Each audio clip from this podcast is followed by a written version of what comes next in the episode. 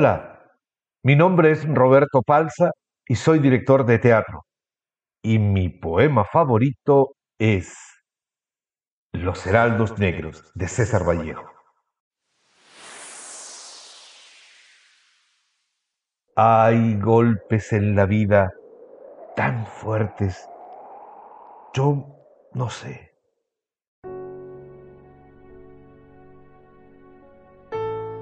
Golpes como del odio de Dios, como si ante ellos la resaca de todo lo sufrido se emposara en el alma. Yo no sé.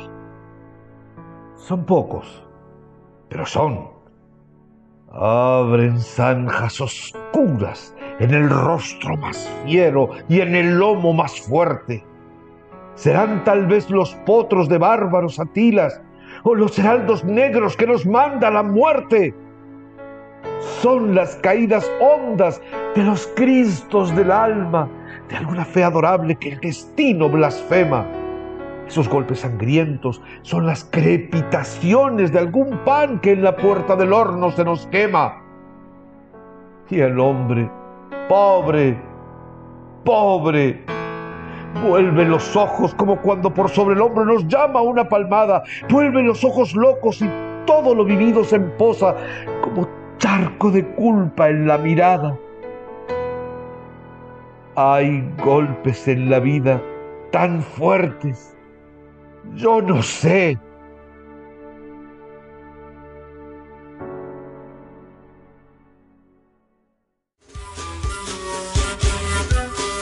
Yo también escucho Radio Comunitaria Bicentenario, la radio que gestionamos entre todos.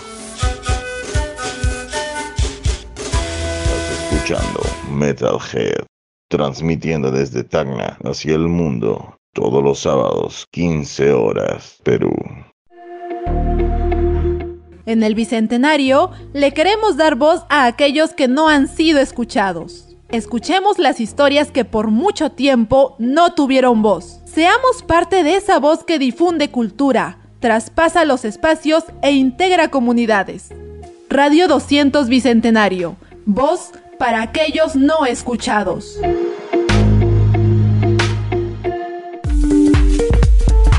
Tenemos contenido variado para tu entretenimiento. Radio 200 Bicentenario.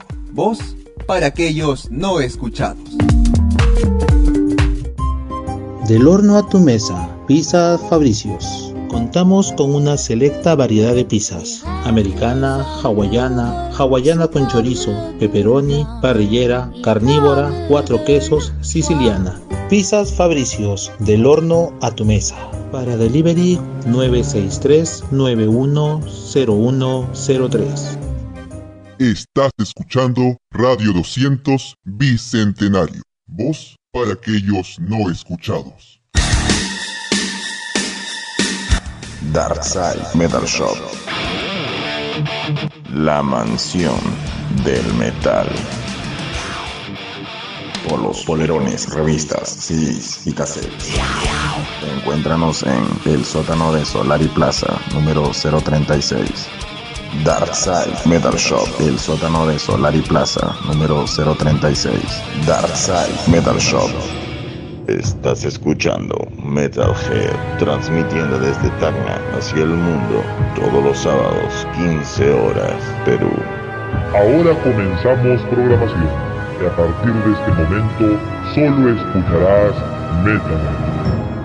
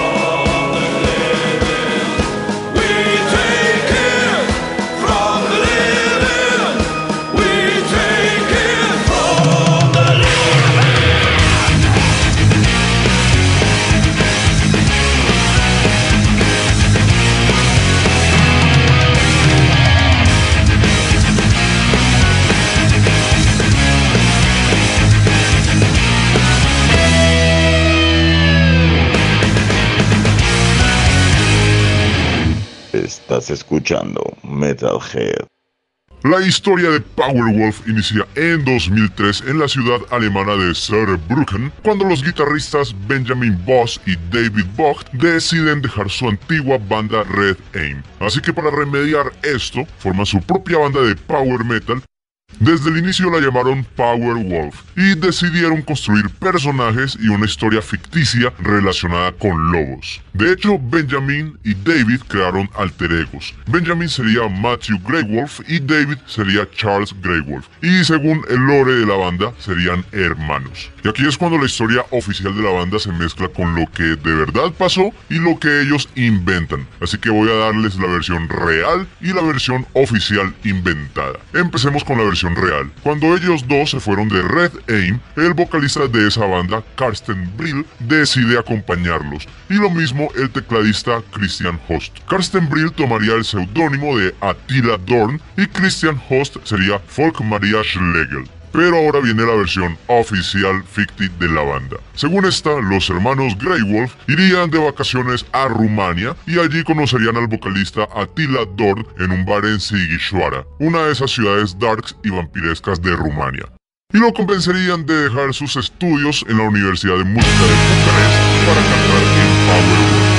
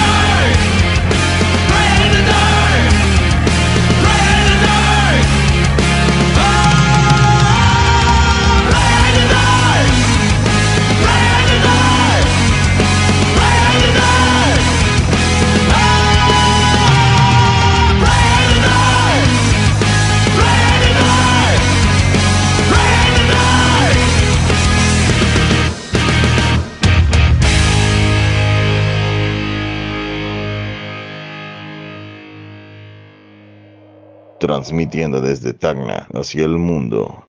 Estás escuchando Metalhead. Ahora sí empieza la historia discográfica de Powerwolf. De una iniciarían con un álbum de estudio, su debut oficial, llamado Return in Blood Red de 2005. Ese disco sería grabado en apenas 8 días y mostraría la temática lírica que sería característica de Powerwolf, o sea, lobos, leyendas de Europa del Este, vampiros, lobos y también lobos y vampiros y lobos. Y sí, el álbum estuvo muy bien y les dio la suficiente gasolina como para hacer su propio tour europeo. Y así se quedaron todo un año hasta que en 2007 lanzan su segundo disco, Lupus Day, un álbum conceptual que cuenta la historia de un lobo que desciende en una gran sed de sangre para al final reencontrarse con el camino luminoso de Dios. Para el tour de ese álbum se fueron con Grave Digger por Europa y en medio de esa gira grabarían su primer DVD en vivo llamado The Wacken Worship, que fue obviamente grabado en su presentación en la meca del metal en 2008. Al siguiente año se sacaba una canción sota llamada Raise Your Fist Evangelist como sencillo promocional del futuro álbum, uno que llegaría en 2009 con el nombre de Bible of the Beast el primero de sus discos en meterse en las listas de popularidad alemanas y el que mejores críticas recibió hasta el momento. Tanto así que la canción que ya nombré fue nominada por la revista Metal Hammer en la categoría de himno metalero de 2010 en su premiación de ese año.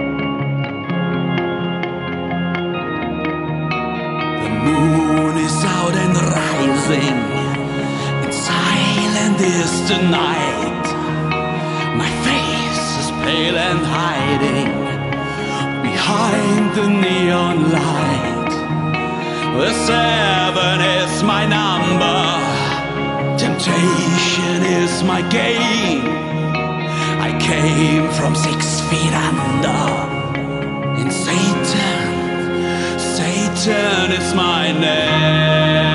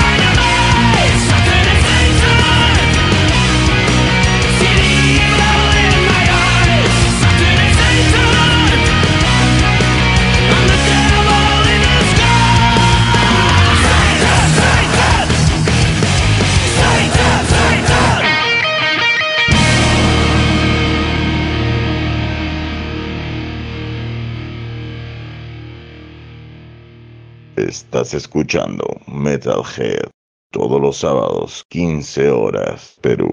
Y así con ese primer tanteo del éxito, los señores de Powerwolf completarían su primera trilogía y se vendría la etapa en la que realmente explotarían en el mundo power metalero. No he hablado de él, pero la banda tenía un baterista llamado Stefan Gembala que era llamado Stefan Funebre, aunque el lore alrededor de él es como meh. El tipo fue reemplazado en 2010 por Tom Dinner, que duró tan poco en la banda que ni siquiera tuvo un seudónimo, y que a su vez fue reemplazado por Roel Van Helden, que no tuvo necesidad de ponerse seudónimos porque su nombre ya suena lo bastante vampiresco y darks, así que con él se llegaría a la formación que actualmente sigue en Powerwolf. En el 2011 lanzarían el sencillo Sanctified with Dynamite y luego la canción Sota que creo yo es casi como el himno de esta banda, We Drink Your Blood, y la primera canción para la que harían un video musical. Esas dos canciones fueron un adelanto de su cuarto álbum, Blood of the Saints de 2011.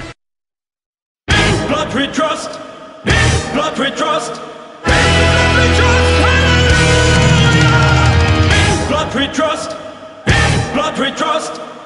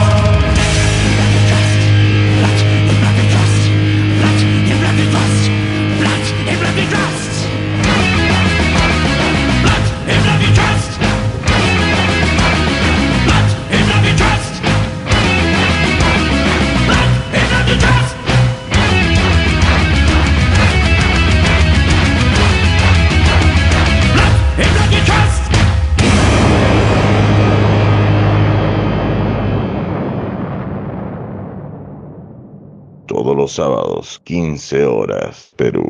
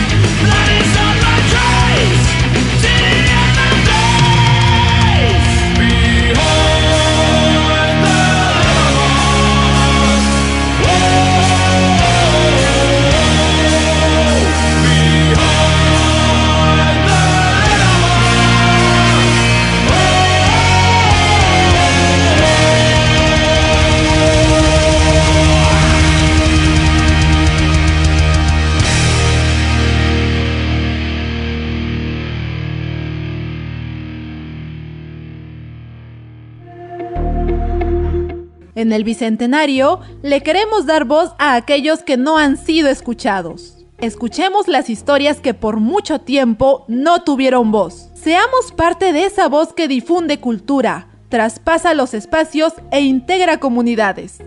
Radio 200 Bicentenario. Voz para aquellos no escuchados.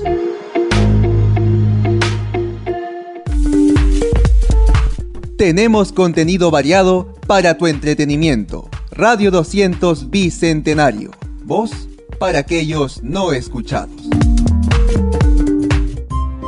Del horno a tu mesa, Pizza Fabricios. Contamos con una selecta variedad de pizzas. Americana, hawaiana, hawaiana con chorizo, pepperoni, parrillera, carnívora, cuatro quesos, siciliana. Pizzas Fabricios, del horno a tu mesa. Para delivery 963-910103. Estás escuchando Radio 200 Bicentenario. Voz para aquellos no escuchados. Darkside Metal Shop. La mansión del metal. Polos, polerones, revistas, CDs y cassettes. Encuéntranos en el sótano de Solari Plaza, número 036. Darkside Metal Shop, el sótano de Solari Plaza, número 036. Darkside Metal Shop. Estás escuchando Metalhead, transmitiendo desde Tacna hacia el mundo, todos los sábados, 15 horas, Perú.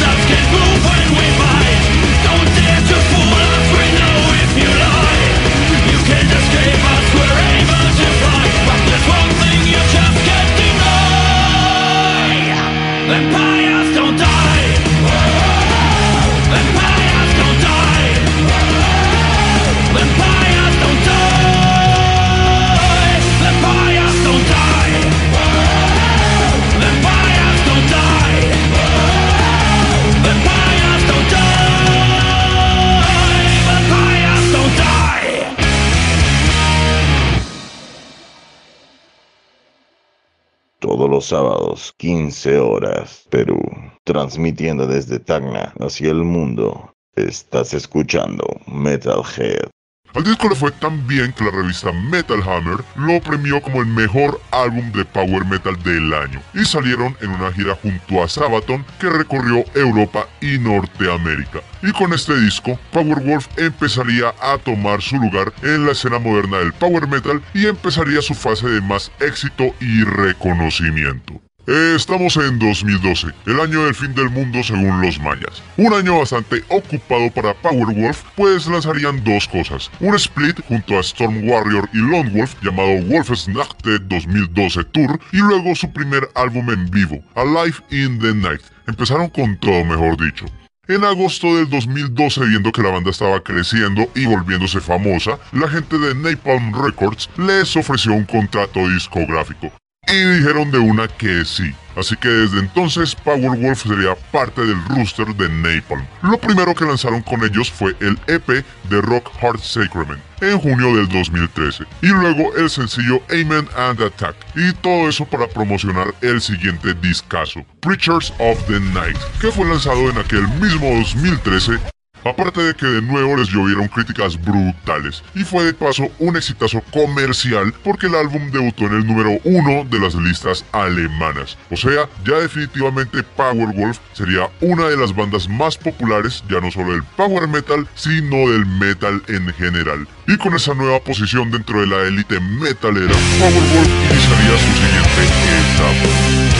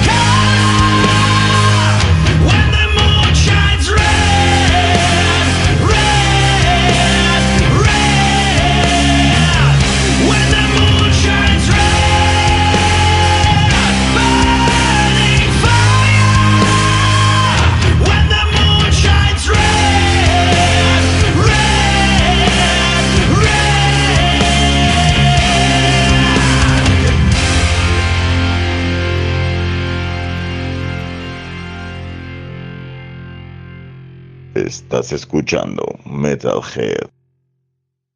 Después de años brutales de giras por Europa, Asia y Norteamérica, esta gente se detendría brevemente en 2014 para lanzar sus recopilatorios, The History of Heresy 1 y 2. Y ese mismo año empezarían a trabajar en la nueva continuación de su lore lobo vampiresco pseudo-satanista power metalero, que terminaría siendo el álbum Blessed and Possessed del 2015. Otro discazo muy bien recibido, que sería promocionado principalmente por las canciones Army of the Night y Armata Strigoi, y que, si uno compraba el disco en su versión de lujo, venía incluido otro material llamado Metallum Nostrum, en el que Powerwolf versionaría canciones bien legendarias del metal. Y hay muchas muy brutales, pero yo les recomiendo las versiones que hicieron para Conquistadores de Running Wild, Shot in the Dark de Ozzy Osbourne y The Evil That Men Do de Maiden. Épicos covers. En fin, el ciclo del Blessed and Possessed lo cerraron lanzando un segundo álbum en vivo llamado The Metal Mass Live en 2016, que recogía varias de sus presentaciones en el Masters of Rock y el Summer Breeze del 2015. Mejor dicho, esta gente estaba full allá arriba en el panteón metalero y no se detendrían ahí. En 2017 en su Facebook oficial publicaron que ya estaban totalmente ready para entrar a grabar su siguiente álbum. Y dicho y hecho, esta gente empezó a grabar a finales de ese 2017 y en 2018 saldría la segunda obra maestra de la banda, Sacrament of Sin. Y perdón por parecer disco rayado, pero es que fue recibido excelentemente genial y de hecho igual o más que su ya legendario Blood of the Saints, ya que este se ganaría el premio a mejor disco del año de la revista Metal Hammer y sería la segunda vez que Powerwolf debutaría en el puesto número uno en Alemania. Pero, independientemente de eso, este discazo tendría otro detalle brutal, y es que en una de sus ediciones limitadas tendría un CD bonus llamado Communio Lupatum, en el que varias bandas bien reconocidas harían covers de canciones de Powerwolf, o sea, al berres de lo que Powerwolf ya había hecho. Dentro de esas versiones, las más destacadas creo yo serían The Evil Made Me Do It de Cadavar, Ira Sancti de El Baby y Sacred and Wild for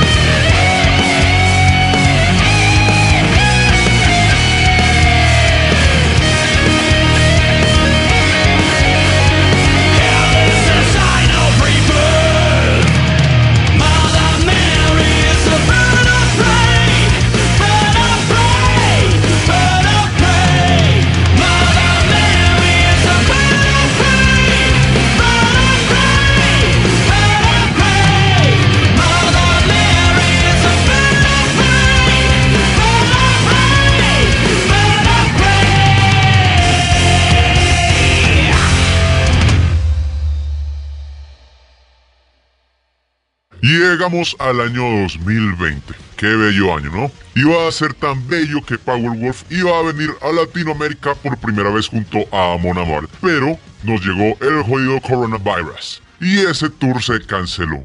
Pero bueno, como esta banda es súper hiperactiva, no se quedaron quietos en ese año y lanzaron un álbum de grandes éxitos llamado Best of the Blessed. Y un poco más tarde anunciarían que estaban escribiendo y componiendo su siguiente disco que se programaría para lanzar en 2021. Así que le camellaron a eso y a principios de ese año publicarían la canción Beast of Gebaudan, junto a una versión del tema Demons Are Girl's Best Friend con la participación de Alisa Mamaceta White Gloss en las vocales. Eso sirvió para que la gente probara lo que luego se publicaría a mitad del año, el último disco de Powerwolf hasta la fecha, Call of the Wild, que siguió con la ya costumbre de esta banda de recibir espectaculares críticas, pues de nuevo pudieron hacer esas giras todas enormes en las que hacen estallar como 40 toneladas de pirotecnia cada dos segundos. Ah, eso sí, esta gente también se unió a la moda de hacer conciertos vía streaming, así estilo Behemoth, pero el de ellos se llamó The Monumental Mass, a Cinematic Metal Event. Y por ahora, gente, eso es todo lo que se ha sabido hasta el día de hoy de Powerwolf.